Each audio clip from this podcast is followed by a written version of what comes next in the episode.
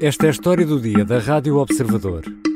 As eleições, as razões e as contas de Marcelo.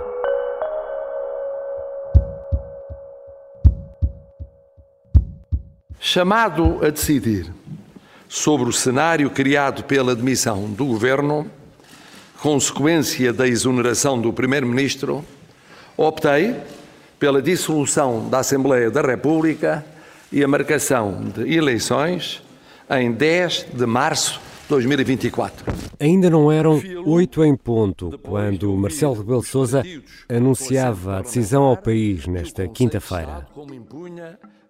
Depois de ouvidos os partidos e o Conselho de Estado, o Presidente da República decidiu e apresentou as suas razões para a dissolução do Parlamento e para atirar a ida às urnas para perto da primavera. Vou conversar com o editor de política do Observador, Rui Pedro Antunes, sobre as entrelinhas do discurso de Marcelo Rebelo de Sousa e o futuro político do país. Eu sou Ricardo Conceição e esta é a história do dia de sexta-feira, 10 de novembro.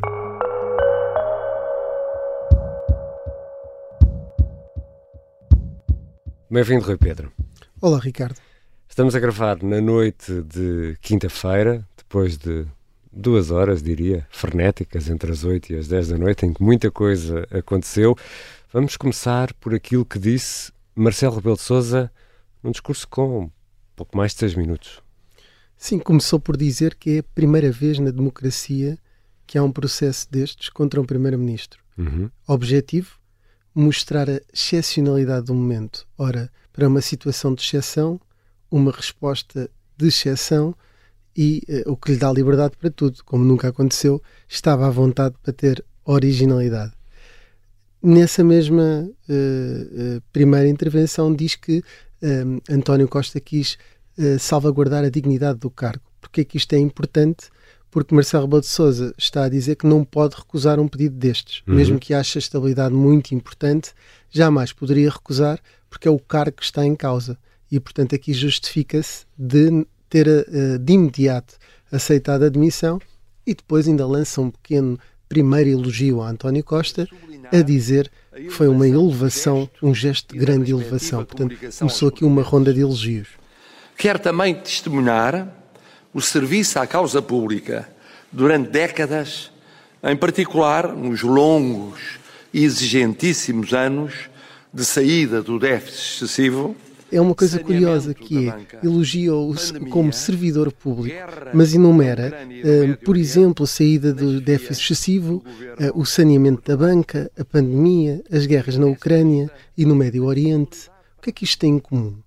é que quem também acompanhou este mandato foi o Presidente. Portanto, isto não é só um elogio a António Costa. É um autoelogio? É um autoelogio porque uh, é ao Bloco uh, Nacional, ao, ao, bloco de, ao Bloco Central de Palácios uhum. ou, ou, à Sociedade de Marcelo e Costa uh, que aconteceu nos últimos anos, porque tudo isto foi ultrapassado em conjunto pelos dois e, portanto, quem enfrentou estas condições adversas não foi só António Costa, mas também Marcelo. Ora, Marcelo Rebelo de Sousa diz que não tem uh, alternativa pela excepcionalidade deste caso e também deixa um recado à Justiça. Precisamente, há uma nuance que é uma pressão ao Ministério Público, porque diz que. Espero que o tempo, mais depressa do que devagar, permita esclarecer o sucedido, no respeito da presunção da inocência eu diria que isto era talvez a única parte do discurso que podia ter sido o PS a escrever. E, portanto, o Presidente da República aqui coloca pressão para que haja celeridade naquilo que é a investigação que envolve o Primeiro-Ministro. E vamos então às razões do Presidente da República para esta solução de dissolução e marcação das eleições para 10 de março.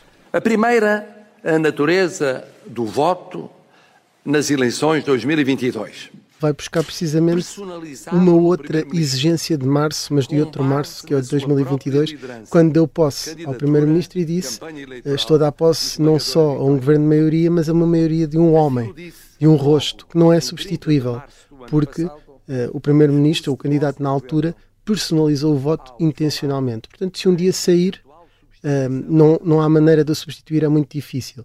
A segunda. A fraqueza da formação de novo governo com a mesma maioria, mas com qualquer outro primeiro-ministro. porque uh, acha que um primeiro-ministro tem que ser legitimado nas urnas. Não há outra forma de dizer isto é a defesa do sufrágio e, portanto, estar a substituir uh, sem ser validado pelo povo não conta. E isso leva-nos à terceira razão, não é? É que uh, o, o Presidente acha que se ia repetir um caso Santana e, portanto, que ia ser um governo de sucessivas trapalhadas que ele não dissolvia a Assembleia agora e tal, como aconteceu com Jorge Sampaio, teria que dissolver um tempo depois e dar-lhe uma nuance. Vivendo o governo até lá como um governo presidencial, isto é, suportado pelo Presidente da República. E o Presidente da República como um inspirador partidário. Marcelo autoproclama-se como a grande referência interna e externa do país e isto ia debilitá-lo a ele. Isso ele não podia permitir. E, portanto, essa foi a terceira razão eh, eh evocada. E depois. Quarta, a garantia da indispensável estabilidade económica e social que é dada pela prévia votação do Orçamento de Estado para 24. Uh, estabilidade uh, indispensável que uh, poderia estar eventualmente em causa e é nela que justifica o facto de salvar o orçamento do Estado, que considera importante, acima de tudo, para não perder fundos do PRR, que é uma linguagem que os portugueses compreendem. Vai haver orçamento, precisamos dos fundos da Europa. E há ainda, claro, uma quinta razão.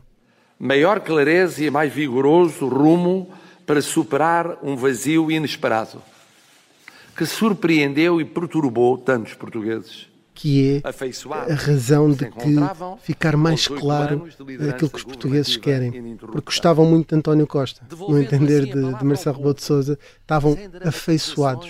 E, portanto, agora têm que ir buscar a sua exaltação democrática para votar no outro governo e deixarem essa coisa, dessa mágoa de perder António Costa para trás. Mas, Rui Pedro, por que este drama em torno do orçamento do Estado, com este arrastar da dissolução do Parlamento para depois da votação final global eh, do orçamento, ou seja, depois do final de novembro, afinal de contas, quando é que vão ser assinados os decretos presidenciais? Há aqui dois decretos, um de demissão do Governo e um de dissolução da Assembleia. O que é preciso adiar para salvar o orçamento é o de demissão do Governo num primeiro momento um, e esse decreto vai ser adiado para depois do Orçamento do Estado, portanto, para depois da aprovação da votação final global a 29 de novembro, portanto, alguns ali uh, em dezembro. Uh, e a partir daí uh, fica também o caminho aberto para a tal decreto de dissolução. E esse, para calhar com a data 10 de março, uma vez que não pode exceder os 60 dias e tem que ter uma antecedência mínima de 55, terá que ser publicado entre o dia 11 e o dia 15 de janeiro e, portanto, são estas as datas da publicação do decreto. Reis Novaes disse no público que era uh, uma fraude à Constituição, mas há aqui um outro constitucionalista, muito reconhecido também da Faculdade de Direito, que é Marcelo Rebelo de Sousa, que pelos vistos não acha nada disso. Tentei encurtar o mais possível o tempo desta decisão, tal como o da dissolução e convocação das eleições. E se não foi possível torná-lo mais breve, isso tem a ver com o processo de substituição na liderança do partido do governo, como aconteceu no passado. Mas este orçamento não vai condicionar um futuro governo, venha ele de onde vier. Marcelo Rebelo de Sousa não poderia, eu vou ser aqui muito coloquial, mas despachar já isto agora em janeiro? Eu acho, o, o Presidente da República acha que, apesar de tudo, este orçamento é um bocadinho melhor uh, do que do décimos uh, do, ano, do ano anterior e, portanto, seria entre o outro governo até ter um, um orçamento de governar com o, o orçamento de António Costa de um ano ou com o atual orçamento de António Costa. Já voltamos à conversa com Rui Pedro Antunes, editor de política do Observador, como vai ser o inverno dos partidos e o que podemos esperar da primavera.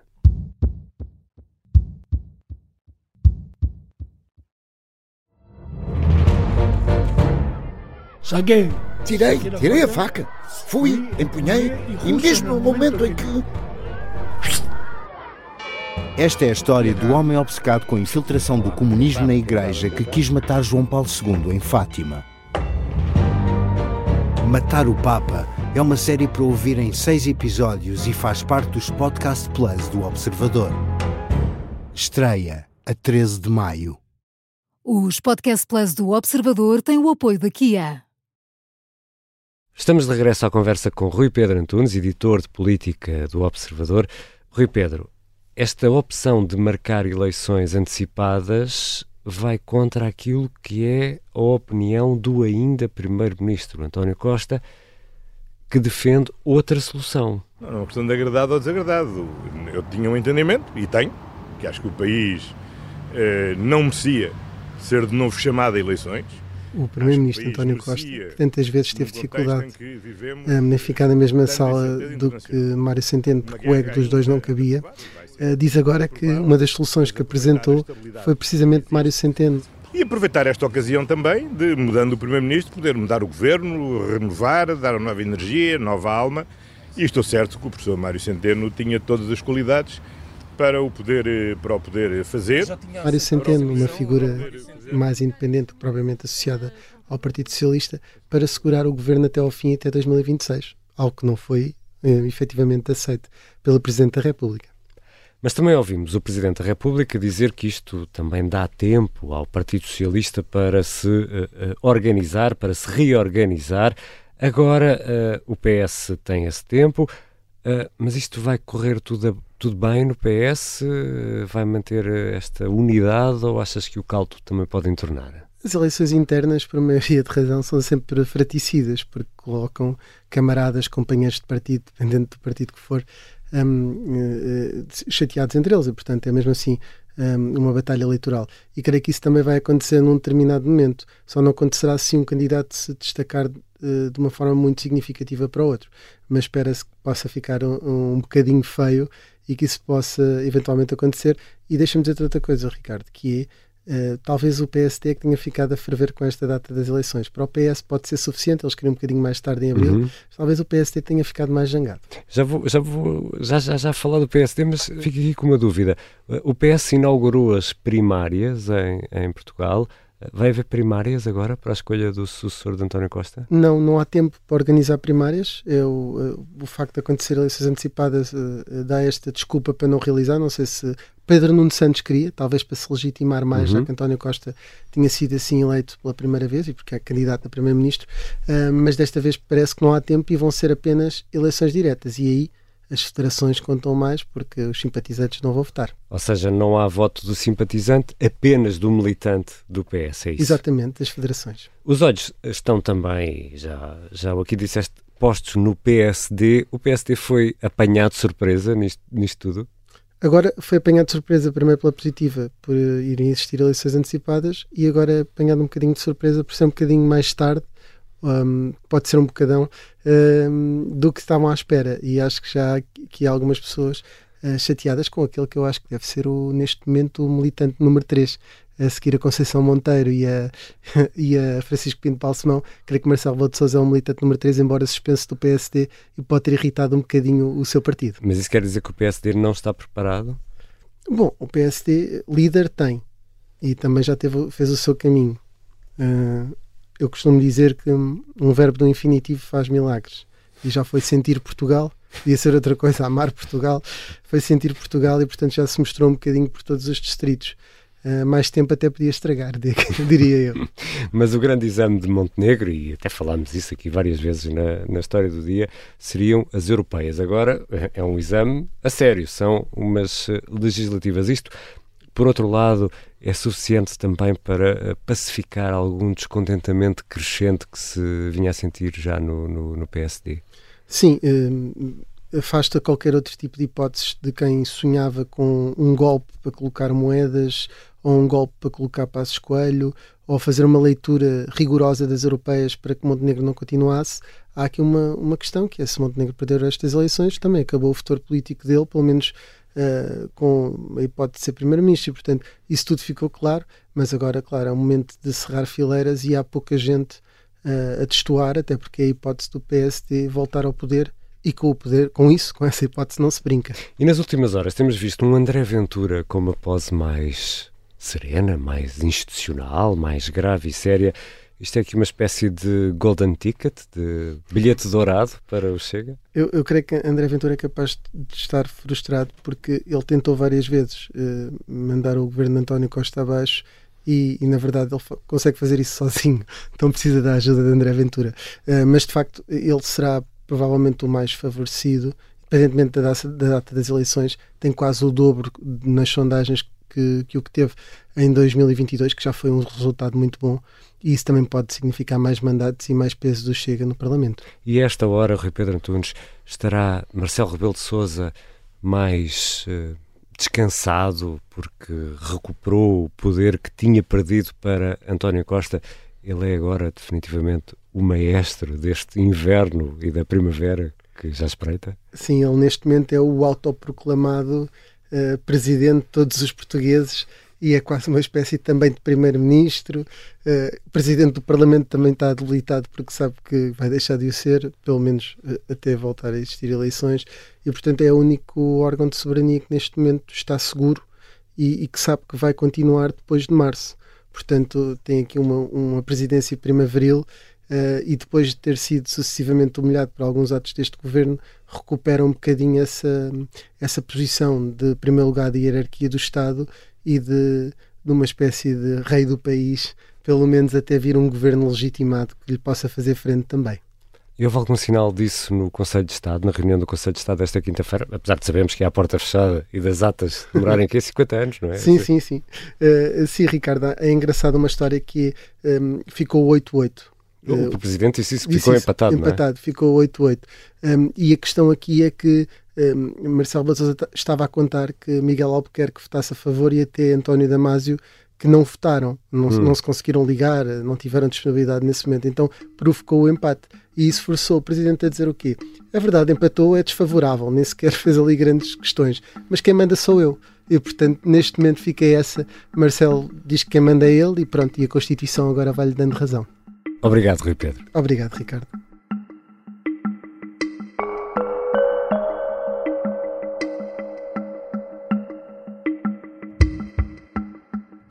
Rui Pedro Antunes é editor de política do Observador. Esta foi a História do Dia. E se gosta da História do Dia, por favor siga-nos na aplicação que habitualmente usa para ouvir podcasts. Assim, garante que não perde um episódio e está também a ajudar-nos. Obrigado. A sonoplastia é do Bernardo Almeida, a música do genérico do João Ribeiro. Eu sou o Ricardo Conceição. Até segunda.